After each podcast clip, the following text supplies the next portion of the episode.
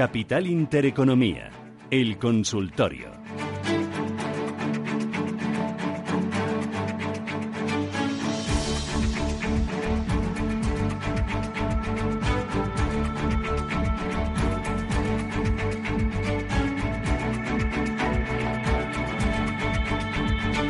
Nicolás López es director de análisis de MG Valores. Nicolás, ¿qué tal? Buenos días. Hola, ¿qué tal? Buenos días. Y si esto sigue en rojo, rojo, rojo, ¿hasta dónde nos puede llevar? Eh, bueno, o no tiene por qué seguir rojo. Eh, no, tiene por qué seguir, o lo que sí puede seguir es en un tono, bueno, pues más o menos correctivo o lateral. Eh, lo que está por ver es si vamos a ir mucho más abajo, ¿no? Porque la verdad es que en general los índices así europeos, al menos los más fuertes, eh, están aguantando, ¿no? en estas últimas semanas, aunque el tono así da la sensación de que es negativo, pero no ha habido caídas adicionales, ¿no? Al menos en índices como el DAX o como el Eurostox más amplio, sí ha habido caídas adicionales eh, en índices, eh, digamos, más estrechos, ¿no? Como puede ser el Eurostox 50, donde el peso de los bancos, o el IBEX también, donde el peso de los bancos ha hecho que, caigan un poco más. Pero en general, eh, bueno, yo creo que más o menos pues estamos aguantando, ¿no? Alrededor de los mínimos que ya se marcaron en el mes de febrero. Los americanos también han vuelto a caer esa zona y, bueno, yo creo que es posible que, de momento sigamos aguantando aquí, ¿no?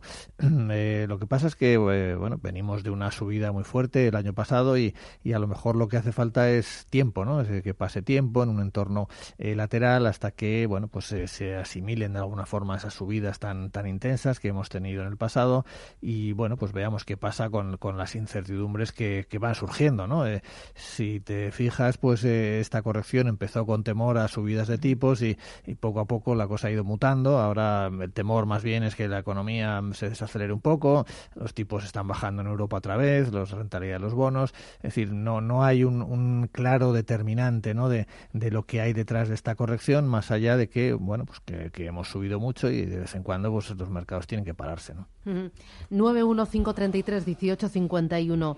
Eh, de los valores, eh, me interesa el tema de Telefónica. Eh, es uno de los grandes penalizados este ejercicio. Eh, hoy vemos en el diario Expansión que Telefónica tiene la intención de sacar a bolsa su filial en Argentina.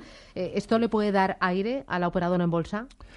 Eh, bueno, no sé cómo se lo puede tomar el mercado. También depende un poco de qué precio se consiga, a qué precio se consiga vender. Telefónica Argentina no es su filial eh, más importante en tamaño.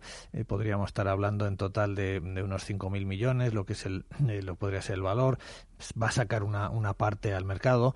Eh, bueno, yo creo que aquí en este caso eh, lo importante, aparte de esa pequeña eh, bueno, pues entrada del de, cash que, pueda haber por esta venta, pues es ver qué valoración da el mercado, ¿no? A alguna de estas filiales que están ahí, que bueno, pues que quizás el mercado no, no las valora mm, del todo, ¿no? Dentro del grupo. muchas veces la, la salida a bolsa de, de, las filiales, pues se produce en momentos en el que hay, se percibe, ¿no? O al menos la compañía piensa que hay una infravaloración clara y que de esta forma pues se va a dar eh, bueno visibilidad ¿no? al valor de, de, todas estas filiales que tiene el grupo en, Latinoamérica y que ahora pues quizás no, no se valoran correctamente.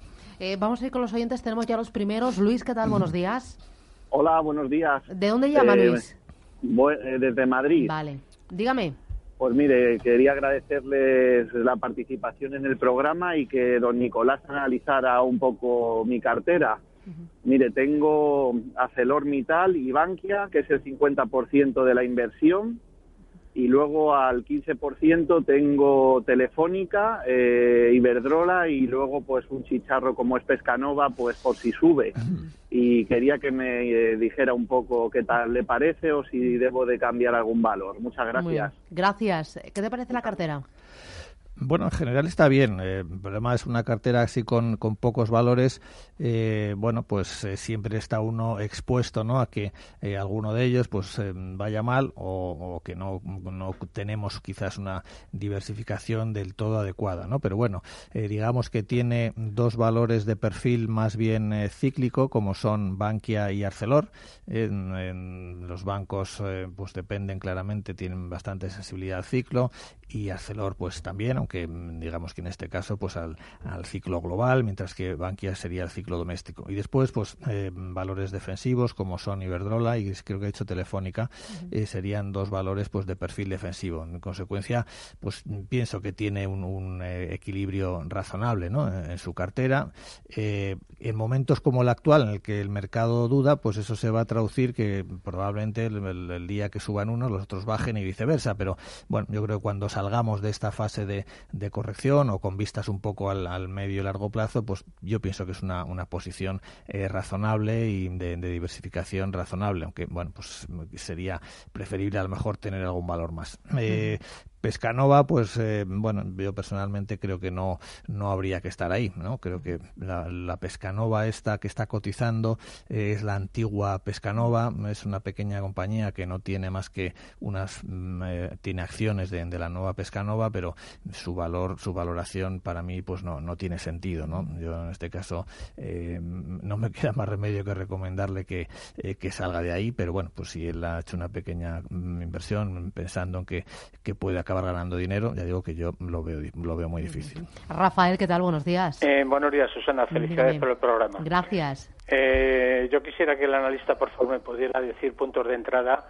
de Accionas y de Accionas, Gestan y BVA. Eh, de las tres, ¿por cuál se inclinaría más? Muy bien, gracias. Nada. ¿De las tres? Vamos a ver, Acciona, eh, la verdad es que nos ha sorprendido, ¿no? Con una caída eh, así bastante fuerte últimamente, que le ha hecho además pues perder su zona de soporte eh, clave de los últimos tiempos, ¿no? Que era en torno a los 62 euros. Entonces mm, es un valor ahora mismo pues en tendencia bajista. Yo en este momento no entraría. para entrar tendría que mm, primero ver indicios, ¿no? De que se ha producido una, una estabilización, que se trabaje un nuevo soporte, que pudiera pudiera ser los mínimos recientes y eh, bueno pues en algún momento cuando viéramos eh, indicios de que se ha hecho un suelo pues eh, se podría entrar. O en todo caso bueno que, superase la, zona de los 64 euros no pero ya digo que es un valor que ahora mismo pues no me da mucha confianza. Respecto a lo de los que ha nombrado pues BBVA, BBVA también está en una tendencia bajista su zona de soporte sería 5.80 bueno está más o menos cerca y entiendo que en los próximos días semanas, más bien semanas, pues va a tender a hacer un suelo eh, en esa zona, ¿no? Eh, en este caso, bueno, pues quizás se podría eh, jugar con esa idea, ¿no? De que vamos a ver si en próximas semanas se estabiliza en esa zona de 586 aproximadamente y esa sería la zona de entrada. Y Gestamp, de los tres, pues es el que claramente está ahora en una tendencia alcista, ¿no? está teniendo un comportamiento bastante positivo. Yo creo que la zona, es un poco donde está aguantando en esta última eh, corrección de corto plazo, eh, pues eh, estaría también en torno a, a 5,80, coincide en el precio con BBV, está en 6,60 aproximadamente, pero yo creo que este sí es un valor en el que se puede entrar en los niveles actuales. Mm, José Antonio, ¿qué tal? Buenos días. Buenos días. Dígame. Soy Juan Antonio de Madrid. Ah, Juan Antonio, perdone. Eso es. Mire, por favor, ¿me podría informar sobre la posibilidad de entrar en Heidelberg Cement de la, del DAX? Heidelberg, cementera. Sí. Eh, vamos a ver. Eh, Heidelberg es eh, el sector cementero, pues un sector que está en, proceso de, eh, de concentración eh, ha habido bastantes operaciones de, concentración y, de, entre ellas ha participado Heidelberg. Eh, eh, lo que tiene un poco es que todavía están, digamos, saliendo de, lo que ha sido una crisis importante en el sector, porque el sector cementero se ha visto afectado en estos años atrás por todo el problema de la, de la, burbuja que ha habido en la construcción en, en muchos países y, bueno, pues ahora de alguna forma están todavía absorbiendo todo ese proceso, ¿no? Está en una zona de soporte, en una zona donde en los últimos, eh, digamos, eh, eh, años más bien, los últimos, perdón, meses, 2017, está aguantando, que es la zona de 75, y bueno, esta sería un poco la zona así de entrada, ¿no? de momento, mientras no pierda esta zona de 76, 50, diría yo, pues está ahora en, situación de, volver a entrar para incorporarse, ¿no? A, la tendencia alcista que lleva desde 2013 aproximadamente. Eh, consulta a través del WhatsApp. Pues mira, Santander dice consulta para entrar en Santander, soportes y resistencias. Eh, vamos a ver. Eh, Santander, bueno, igual que el resto de, bancos, ¿no? Han perdido un poquito su zona de, soporte del año pasado, donde habían estado aguantando durante todo el verano, también durante la, eh, crisis eh, del, mes de octubre. Y bueno, pues una vez que, se ha roto esa zona, digamos que la tendencia de corto plazo, pues ahora mismo, pues es más bien bajista, ¿no? bueno, eso no quiere decir que sea bajista en el largo plazo, pero sí en el corto plazo yo creo que en eh, torno a 5, 5 4, 80 sería un poco el nivel máximo que yo le vería de caída. Entonces, aquí la única pega es que ahora mismo, ya digo, pues en el corto plazo todavía hay un, sesgo a la baja, ¿no? Pero yo creo que es un valor que a mi cara los próximos meses, pues eh, me gusta. Yo creo que Santander está en una buena posición en este año en la evolución de, sus, de su negocio eh, y es un valor en el que yo me arriesgaría a entrar en estos niveles. Quizás si da opción un poquito más abajo, pero bueno, yo creo que los niveles actuales se puede invertir. Muy bien. Enrique, ¿qué tal? Buenos días. Hola, buenos días. Dígame. Pues, pues quería preguntar por SACIR, a ver si el analista lo ve tan mal como yo, que lo mm. llevo ya hace un par de años con mm. él y bueno, muy bien. A ver, que me lo comente. Gracias. A ti, gracias. Sacir, ¿cómo lo ves? Eh, bueno, eh, tan mal eh, tan mal no lo veo, la verdad. Lo que pasa que Sacir pues, es un valor muy volátil, ¿no? Es un valor que, mm, bueno, pues mm, hace unos movimientos muy amplios y tiene un rango en el que se mueve desde hace un tiempo pues bastante amplio y, bueno, pues eso nos, según en qué, en qué nivel hayamos entrado, pues nos, nos puede dejar durante un tiempo situación de pérdidas, ¿no? Pero bueno, en general yo creo que después de los mínimos que hizo en 2016, eh, de un euro, 1,25, a partir de ahí yo creo que el valor pues eh, ha empezado un proceso un poco de, reconstrucción alcista. Eh, tuvo un primer tirón desde 1,25 a 2,60 aproximadamente y ahí lleva pues unos meses parados. ¿no? En principio yo entiendo que está haciendo un movimiento lateral entre 2,75 y 1,80 aproximadamente, que es un movimiento muy amplio que implica caída importante ¿no? cuando va de la parte de arriba a la parte de abajo, pero que en general eh, para mí pues es un proceso lateral de consolidación en espera eh, bueno pues de que más adelante eh, veamos nuevas subidas. es un poquito el, el, escenario que yo manejaría. este escenario pues se nos torcería si se nos va por debajo de unos 60 aproximadamente. Ahí podría empezaríamos a dudar, ¿no?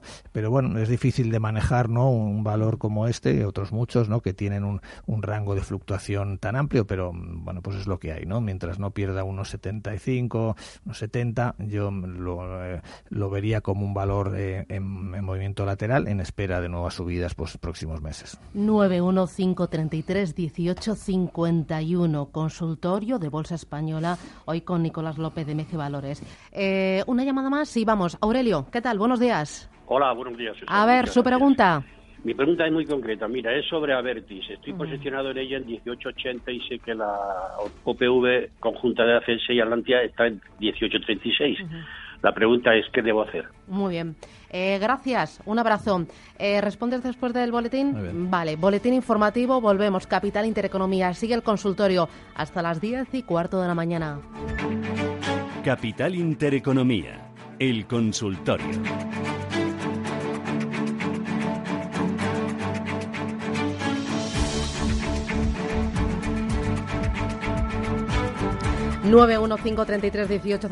uno Seguimos en este consultorio de Bolsa Española con Nicolás López, que tenías pregunta pendiente, ¿no? Ah, sí el tema de Avertis. ¿no? Avertis, eh, bueno, vamos a ver. Eh, Avertis está cotizando, bueno, se va a vender a 18.36, está a 18.21. Si le quitamos los gastos de la venta, eh, ahí hay un pequeño beneficio mm, que es del 0,5%, ¿no? Es lo que eh, uno va a ganar si se mantiene pues durante aproximadamente un mes, un mes y pico que, que puede mantener, ¿no? Un 0,5% de beneficio en, en, un mes equivale pues a un 6, un poco más, 6 y pico por ciento anualizado. Bueno, pues ese es el pequeño beneficio que uno tiene si aguanta ahí hasta el final.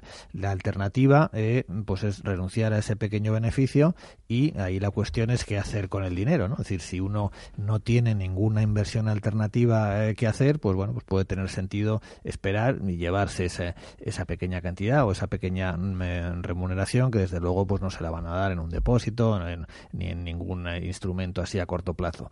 Eh, bueno, la cuestión es que si tiene, eh, si ese dinero va a volver a invertirse en bolsa, eh, pues a lo mejor, mm, pues ahora se puede ir, al menos dedicando un poquito de tiempo a, pensar a ver en qué tipo de inversión quiere hacer, pues no sé cuánto dinero tiene ahí, si quiere buscar un, un valor similar a mm, lo, más similar posible a, a Vertis, pues que podría ser en la bolsa española quizás AENA o Ferrovial, podrían ser dos valores comparables y bueno, pues ver el momento de, hacer ese cambio, ¿no? Mm. Eh, Manuel, Manuel, buenos días. Días. Eh, ¿De dónde me llama Manuel? Madrid. Madrid, cuénteme. Sí, una muy breve. ¿Qué le parece al experto entrar en tubos reunidos a, este, a estos precios? Tubos reunidos. Gracias. Gracias. ¿Qué dices? mucho mucho riesgo, ¿no? Eh, vamos a ver, Tubos Unidos ha tenido una caída muy fuerte recientemente. Lo que hay detrás de esa caída eh, es que es una compañía pues que sigue en pérdidas, ¿no? Eh, Unidos le afecta mucho la, el problema de la crisis del petróleo que hubo en 2015-2016. Desde entonces no ha conseguido, aunque está mejorando eh, su, su cuenta de resultados. Este año, por ejemplo, las ventas han crecido bastante, un 40%, pero todavía está en pérdidas, ¿no? Entonces, con el nivel de deuda que tiene ahora, pues hay riesgo de que si se prolonga un poco esta situación de estar en pérdidas, pues los bancos se pongan nerviosos y eh, le obliguen a la compañía pues eh, a hacer una reestructuración de la deuda, a hacer una ampliación de capital y esa es un poco la problemática que hay detrás, ¿no? Eh, bueno, en estas situaciones pueden pasar dos cosas, que no pase nada de eso y que efectivamente los beneficios de la compañía este año vuelva a beneficios, con lo cual habrá una recuperación importante o que pues la cosa siga con la deriva negativa. Claro, es un cara de cruz y, es imposible saber exactamente qué es lo que va a suceder, ¿no? Entonces, lo que hay que ser consciente al menos es de, del riesgo que tiene eh, invertir en tubos reunidos, ¿no? Pues eh, si uno va buscando esto, si va buscando eh, una opción de mucho riesgo, donde cabe la posibilidad de que haya un beneficio importante, asumiendo mucho riesgo, pues adelante, ¿no? Pero es una decisión muy personal, ¿no? el meterse en una inversión de este tipo. Carlos, ¿qué tal? Buenos días. Eh, hola, buenos días. Dígame. Gracias por el programa. Mm. Mire, usted eh, llamaba para, para ArcelorMittal, que las compré a 28.50 y veo que en verde para arriba va para abajo. Y a ver si me podía decir algo de, de Aircross. Muy bien. Y nada más, gracias. ¿Pero Aircross las tiene compradas o para sí, comprar? las tengo compradas. ¿A pero cuánto? Bueno, esas, las estoy ganando. Esas me parece que las compré a 2.80 o algo de eso. Muy bien, gracias. Venga, ustedes. Nicolás. Bueno, el Cross, pues eh, de momento muy bien, ¿no? Es de estos valores eh, pequeños o más o menos pequeños que eh, está teniendo un buen comportamiento y además en este caso, bueno, pues hay una lógica detrás, ¿no? La, compañía ya se, se saneó hace unos pocos años y ahora mismo pues tiene una evolución de sus beneficios bastante positiva y de momento pues es un valor pues a mantener, ¿no? Si está ahí. respecto a Arcelor, Señor eh, bueno, pues eh, como todo el mercado, pues ha entrado en una fase de corrección. Eh, Arcelor pues había subido eh, mucho en los últimos dos, tres años y bueno, la corrección que está teniendo puede entenderse como normal, ¿no? Arcelor es una compañía que depende de los precios de, las materias primas, de los precios del hierro y toda la cuestión ahora, toda la problemática de las tarifas que quiere poner la guerra comercial entre China y, y Estados Unidos, bueno, pues le pilla ahí más o menos, ¿no? Eh, si no de lleno, pues, pues de medio lleno, ¿no? Entonces, pues eh, es normal que esté en una fase de corrección. Yo creo que que es una, que a medio plazo pues sigue siendo una, una buena opción de inversión en ese sentido pues yo lo mantendría pero bueno pues eh, con estos valores hay que tener capacidad pues de, de, aguantar una corrección de este tipo que puede durar unos pocos meses y bueno pues donde se sufre un poco no muy bien José qué tal buenos días Gracias por darme la oportunidad. A, usted. Quería comentar, preguntarle por dos eh, americanas, eh, una Cisco Systems que, bueno, pues iba muy bien, la lleva muy bien, pero en fin, ayer hice un batacazo, no sé qué, qué me recomienda él, si seguir, aguantar un poco o salir si lo ve que va a salir mal. Y la otra, General Motors, pues eh, ahí ando así, así también, menos bien es, la una ganó, pero la otra ahora ha empatado. A ver qué hago, qué me recomienda. Si ve que estas americanas ahora van a ir a peor y me salgo o aguanto. Gracias. Gracias. Bueno, vamos a ver, eh, Estados Unidos pues está ahora en, una corrección importante, ¿no? Cisco, eh, digamos que es una compañía em, de, chips del sector tecnológico, eh, donde cuando hay una corrección, bueno, pues las correcciones pueden tener una, una importancia bastante grande. yo no es un valor en el que ahora estaría muy cómodo, la verdad, es decir, puestos a, vender uno, uno, de los dos o a reducir posiciones, pues quizás saldría antes de Cisco y esperaría un poco a ver cómo se desarrolla esta fase correctiva. El sector tecnológico está un poquito ahora en el punto de, mira. También parece que el presidente americano pues eh, está ha puesto a muchas de estas compañías ¿no? en, su punto de mira porque también allí pagan pocos impuestos. Eh, y bueno, pues todo eso, el tema Facebook, todo eso se, está juntando para que haya una corrección pues que podría continuar en el sector tecnológico. En principio General Motors le veo menos, eh, menos riesgo creo que se podría mantener, eh, pero Cisco, al menos con expectativas de, corto plazo, de corto plazo entendiendo los próximos dos o tres meses, ¿no? Eh, si, eh, bueno, pues como, como, inversión a medio y largo plazo, pues yo pienso que sigue interesante, pero a corto plazo, pues puede continuar la corrección, ¿no? Fantástico. Nicolás López, MG Valores, ha sido intenso, se quedan llamadas todavía en la recámara, pero bueno, el tiempo es el primer día ya está bien. Está muy bien, ¿no? Está muy bien, ha sido intenso, ha sido intenso. Gracias, Nicolás, buen día. Adiós. Un saludo, hasta luego. Música